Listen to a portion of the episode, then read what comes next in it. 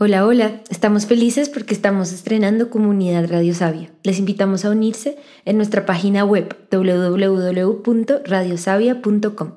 Así recibirán nuestro newsletter con cada nuevo episodio, con recursos ampliando el tema tratado y con nuestros recomendados Radio Sabia. Gracias.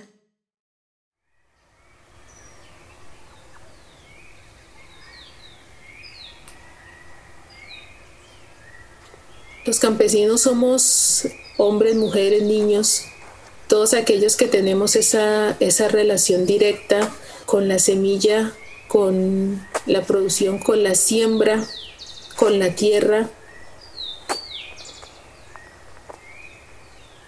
que tenemos todas unas costumbres y una cultura ligada al campo ligada que nuestra vida gira en torno a esa relación que tenemos con la tierra, a una relación de respeto, a esa relación de integralidad con la misma.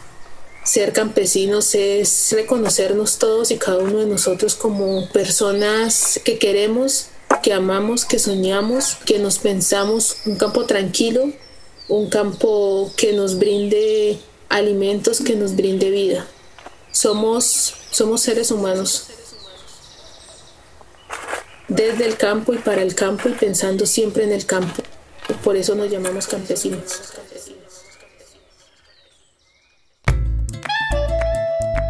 Radio Sabia. Relatos de cuidado y sanación del cuerpo territorio. Un espacio de escucha para resonar el buen vivir. En esta temporada 1 estaremos escuchando relatos y prácticas desde las voces de mujeres y comunidades guardianas y defensoras territoriales. Testimonios de resistencia, sanación y esperanza que lideran, aconsejan e inspiran un tejido social abundante y diverso. Yo soy Maitika Virama. Yo soy Daniela Fonten y les estaremos guiando en esta travesía.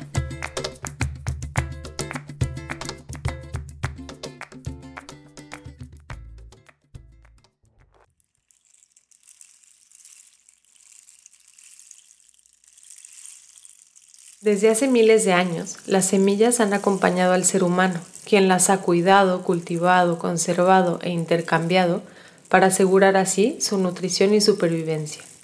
Cada semilla contiene en sí misma milenios de evolución de la naturaleza y siglos de trabajo de agricultores. De la diversidad y la libertad de las semillas depende la estabilidad y resiliencia de la tierra y de sus habitantes. Los guardianes de semillas son así guardianes de la autonomía, de la soberanía y de la sabiduría ancestral de los pueblos y de su relación con la tierra. En este episodio hablamos con Jimena Hurtado, educadora popular en la región del Cauca, Colombia, y miembro del proceso campesino y popular de la Vega Cauca en el macizo colombiano. El macizo es un territorio montañoso en los Andes, abundante en agua y biodiversidad, donde nacen los principales ríos del país. Sin embargo, este territorio se encuentra amenazado por la incursión de la minería a pequeña y gran escala, y en la actualidad una gran porción del territorio está concesionado a empresas mineras. Es desde este contexto que Jimena nos habla de la Molando Sabiduría, un proceso de defensa y cuidado del territorio desde el fortalecimiento de la identidad campesina, la autonomía y la soberanía alimentaria. Bueno, mi nombre es Judy Jimena Hurtado Otero, yo soy hija de, de padres campesinos, orgullosamente. Soy docente en una zona rural, soy oriunda de, de Caldono, Cauca y pues actualmente pertenezco al proceso campesino y popular del municipio de La Vega. Amolando Sabiduría es un espacio educativo que está dirigido por campesinos, donde compartimos pues nuestras experiencias, nuestros saberes y todo lo que es pues concerniente a nuestro hacer diario desde una forma de un aprendiz, eh, del aprender haciendo del, compartirnos desde nuestras experiencias y desde lo que podemos contar con, con nuestra voz y con nuestras manos. Por eso, eh, desde Amolando, desde lo que nos hemos pensado, desde la soberanía alimentaria, desde la agricultura orgánica y desde apostarle a una economía propia, pienso que es una forma de, de, resguardar y de quedarse en el territorio. ¿Por qué? Porque son espacios donde nos permite tener esa conciencia esa conciencia de, entender el quiénes somos, de entender nuestras raíces, el entender de, dónde venimos y asimismo el poder realizar acciones que nos permitan seguir construyendo para podernos eh, quedar ahí.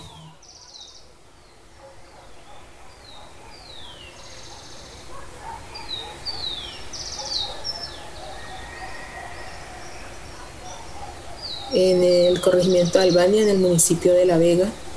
Uno se despierta y eso es un paraíso completo. Uno sale y mira alrededor montañas, árboles. Eh, por donde usted camina en el territorio de La Vega, mira agua, mira vida, mira, mira aire. Entonces es un territorio muy rico en biodiversidad, muy rico en agua. Y eso pues lo tienen mira muchas eh, muchas multinacionales y pelea de tigre con burro amarrado. Ya hace mucho rato que, que, vienen ellos queriendo quitarnos eh, el territorio, que quieren sacar pues eh, minerales, sacar el agua, eh, hacer, quieren hacer una represa, bueno, cantidad de cosas. Esa, la herida más latente es el daño que le quieren hacer al territorio. Si nos sentimos como uno solo, ¿sí? Entre territorio y nosotros, entonces esas heridas de cualquier daño que le quieran hacer, es deber de nosotros eh, no permitir que eso pase. No permitir hasta, hasta el momento, pues no, no ha sido, digamos, de una forma muy dura, porque es precisamente la, organización la que no lo ha permitido, la fuerza de, mujeres, hombres, niños, mayores que ha estado ahí, que no ha permitido que, se dé. Y creo que esa forma de, de sanar es seguir, es seguir pensándonos nosotros en forma armónica con el territorio, seguir pensándonos en que podemos estar ahí, en que queremos estar ahí y ser tercos. Ser tercos creo yo porque, porque se vienen y se avecinan muchas cosas feas y, dolorosas, pero que, que sé que va a ser posible que digamos que el miedo no nos venza.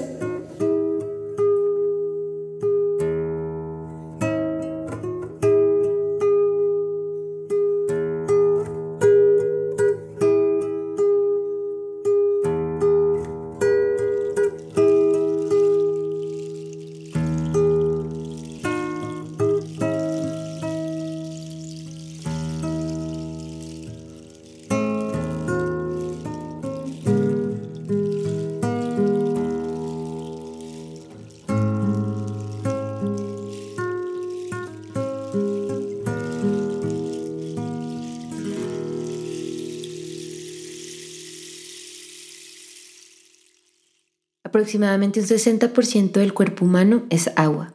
Somos seres líquidos. En nuestra sangre, oxígeno, nutrientes, sales, minerales para alimentar las células. También plaquetas anticoagulantes para cicatrizar las heridas y glóbulos blancos que nos protegen de organismos externos. La sangre transporta, regula y conecta. Son los ríos, la sangre de la tierra, y es lo que sus aguas transportan, un reflejo de la salud del planeta.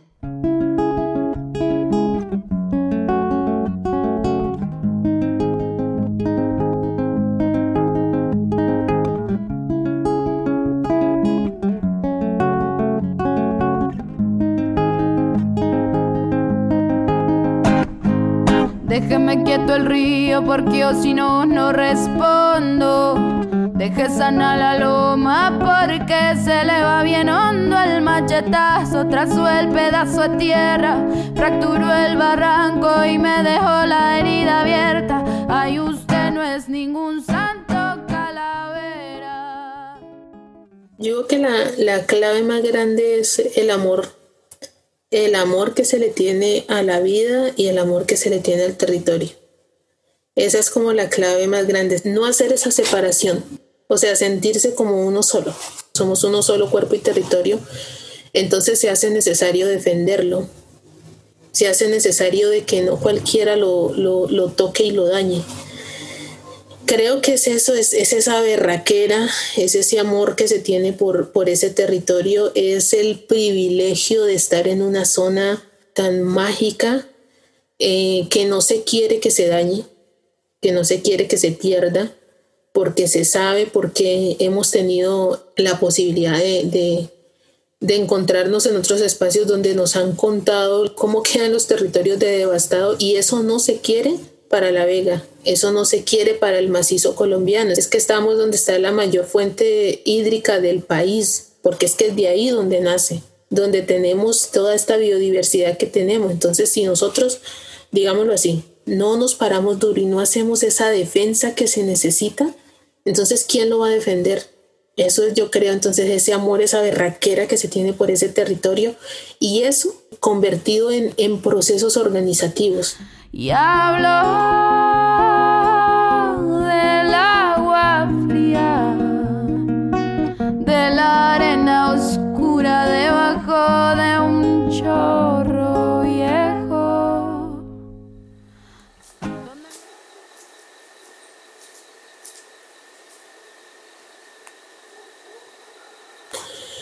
¿Qué es lo que se defiende? El territorio y todos los bienes comunes que están en él el agua, la tierra, que se defiende la semilla, la cultura campesina. Todo eso se tiene que defender. Nosotros le llamamos bienes comunes, ¿sí?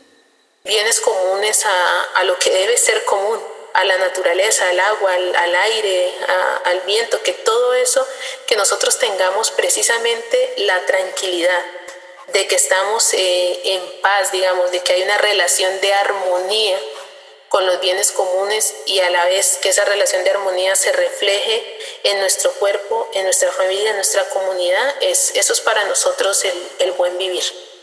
¿Cómo lo defendemos? Con organización, con lucha, con reflexiones, con pensarnos una, una transformación y sobre todo con todas las acciones que tienen que ver pero en colectivo.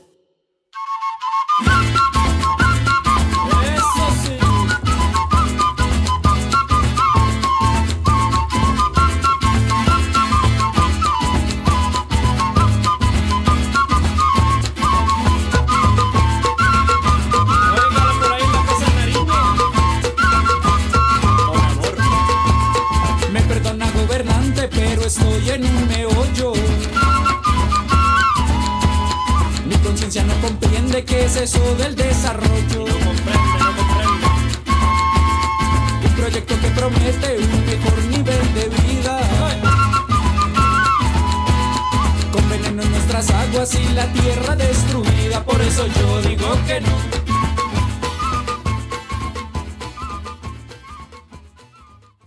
Nosotros somos una organización que se piensa en forma colectiva y que defiende en forma colectiva. Eso es, eso es digamos, un poco nuestro, nuestra forma de, de ser y de hacer las cosas, que nos pensamos en poder nosotros compartir nuestros saberes, nuestra risa, nuestra misma cultura. Entonces, de esa forma creo que es como nos defendemos. Hay que entender que el territorio y el cuerpo son, son sagrados. Son sagrados y que necesitan de unos cuidados. Y que esos cuidados se los estamos brindando tanto al cuerpo como al territorio esos cuidados de, no permitir que, cualquiera entre, de no permitir que cualquiera toque, de no permitir que cualquiera decida. Creo que eh, hay que tener pues estos, estos procesos sobre todo de autonomía. La autonomía es la capacidad que nosotros tenemos de, de decidir, es la capacidad que nosotros tenemos de decidir qué hacer y en todos los sentidos y en todos los espacios desde nuestro cuerpo, desde, desde todas las acciones que nosotros vamos a, a tomar a diario.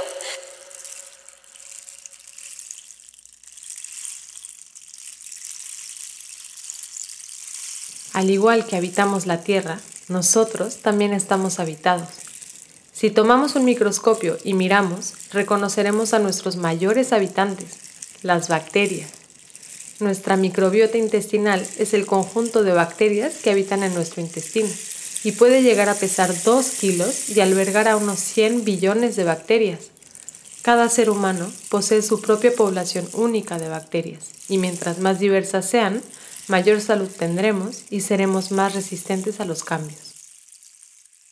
Nosotros entendemos la soberanía alimentaria ligada o tiene que estar ligada a todo lo que tiene que ver con alimento. Y aquí aclaro, el alimento no, no lo podemos tomar solamente como algo que aporta calorías, porque cuando se toma así, entonces dan a entender que una gaseosa cualquier producto procesado es un alimento y no es así. Nosotros eh, entendemos el alimento desde el sentido vital, energético que él tiene para nuestra tierra y para nuestros cuerpos, nuestros animales, para todo nuestro territorio. Y entonces es saber quién lo produce, cómo lo produce, cómo se transforma, cómo llega a nuestra mesa. La soberanía alimentaria está pues relacionada con todos los procesos de hermanamiento que hacemos para poder hacer los intercambios, para poder hacer las, las ventas o la compra, pero de una forma solidaria, como nosotros entendemos o vivenciamos la soberanía alimentaria desde el alimento, desde, desde el sentido que debe tener realmente el alimento y de todo lo que tiene que ver con su transformación, su siembra y, y pues sí su su intercambio como tal. Las semillas son, son la mayor cantidad de concentración de energía en una mínima concentración de materia. Las semillas son poder, las semillas son, son libertad, así es como nosotros las entendemos. Las semillas que tienen para nosotros eh, significado son las que nos han, las que han estado en nuestras comunidades las que nos pueden compartir nuestras comunidades haciéndoles su, su, selección, su cuidado para volverlas a sembrar, o las que quizás nos pueden compartir desde otros territorios los otros custodios de semillas, otros campesinos, otros indígenas que nos las puedan compartir, pero que se hace como con, con esa entrega y con ese amor donde se nos, se nos da como como su historia, donde se nos cuenta eh, qué semilla es, de qué clima es, cómo llega, qué luna es bueno sembrarla, cómo sembrarla y cuáles son los cuidados que se debe tener con ella. Si nosotros tenemos claro esa relación que debemos tener como campesinos desde la soberanía alimentaria con la tierra, con respeto a la tierra, con cuidado del medio ambiente, entonces nosotros debemos ser consecuentes y coherentes. En ese sentido, nosotros todas las siembras, eh, la siembra se hace desde la agricultura orgánica entendida pues la agricultura orgánica como un ejercicio de vida, no de muerte. Eso con la semilla.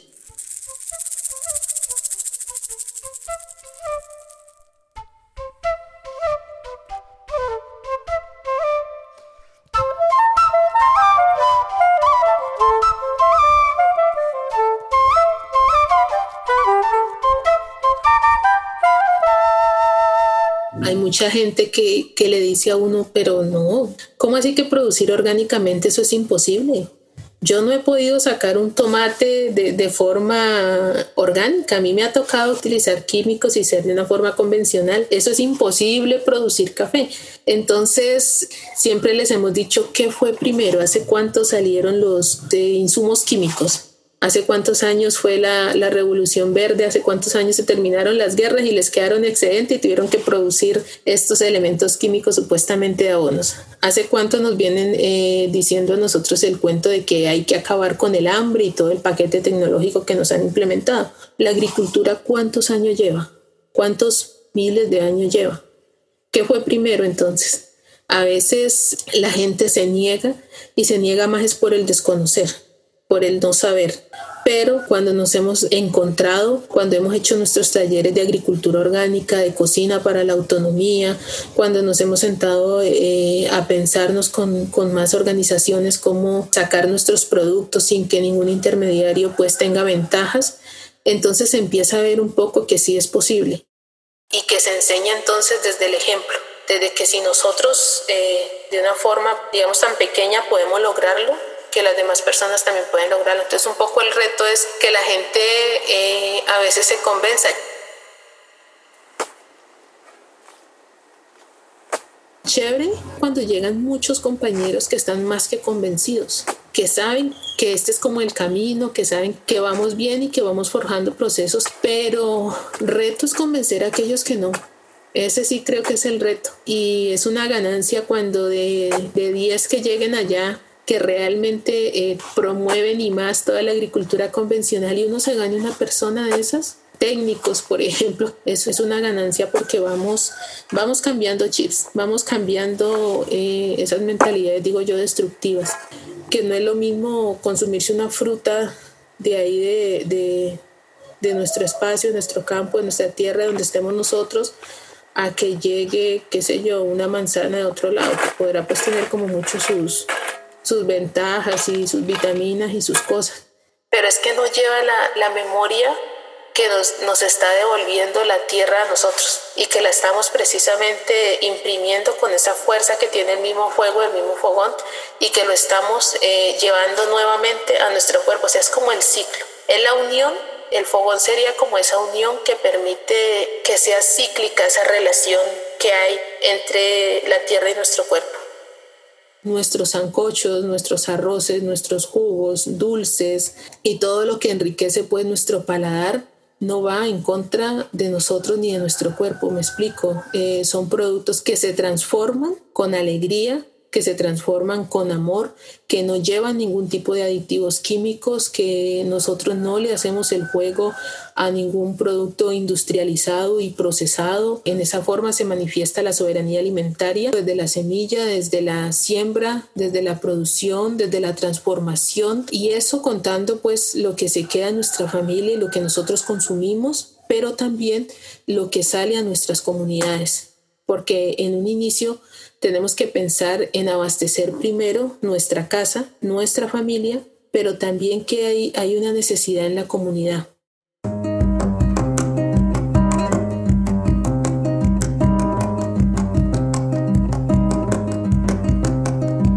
Ay, señor presidente, le hago un llamado de atención. No soy quien para juzgarle la posición.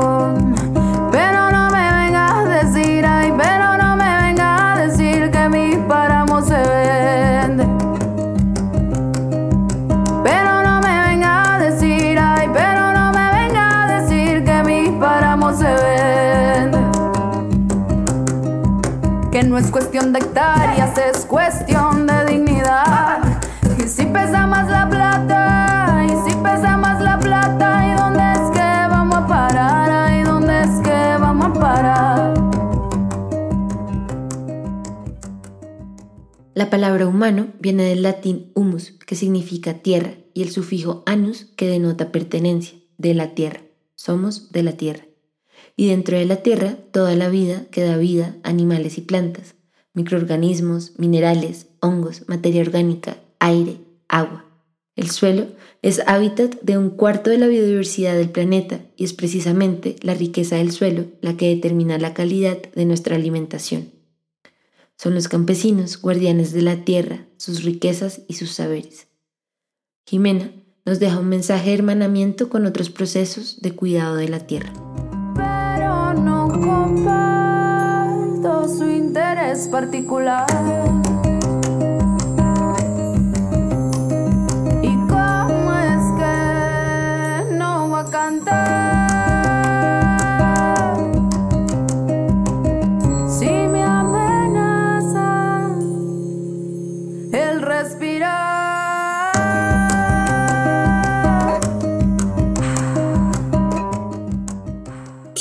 que continuar, pienso yo. No hay que rendirse y que no hay que coger de para atrás. bueno, de para atrás solo para analizar y coger impulso. Pero yo sé que hay procesos muy, muy grandes, de mucho tiempo, como sé que hay procesos que apenas están naciendo, que se están conformando, como hay otros que apenas están pensando, están a punto de nacer que tengamos muy presente que tenemos que hacer las cosas en, en esa forma sentipensante, el pensarse desde, desde el amor, desde el corazón, por la defensa, no desanimarnos, continuar con todo lo que, que estamos realizando siempre que sea en defensa de, a favor de, nosotros mismos y por tanto de los espacios donde estamos habitando, que tener presente que por muy pequeñas que sean las cosas que estemos realizando, después de que sean gratificantes y que sean armoniosas, son, son indispensables para, para, si son indispensables para, para nuestra familia y nuestra comunidad, créanme que van a ser indispensables para el mundo entero, que siempre somos, siempre podremos ser ejemplo y sobre todo que, que podremos ser una, una pequeñita fuerza que, que cada vez se va sumando.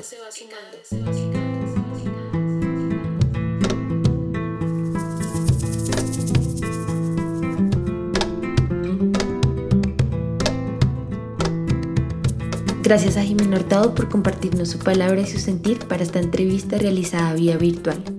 Gracias también a la Molando Sabiduría por toda la inspiradora labor al cuidado de la semilla, el agua y la vida. Agradecemos a la muchacha y al Super Son Fraile Jónico por compartirnos su música para este episodio. Acuerpamos las luchas por el reconocimiento de los derechos del campesinado en Colombia y en toda Latinoamérica. Acuerpamos también los procesos de consulta popular, pues es la gente que habita y cuida los territorios los que deben decidir sobre el uso de la tierra y los recursos locales. Agradecemos a nuestra audiencia por los mensajes de cariño y por ayudarnos a difundir en tantos territorios. Les recordamos que podemos enviar el audio en formato WhatsApp. Nos pueden mandar su contacto por nuestras redes sociales. Este episodio fue producido y editado por Daniela Fontaine y por mí, Maitika Virama.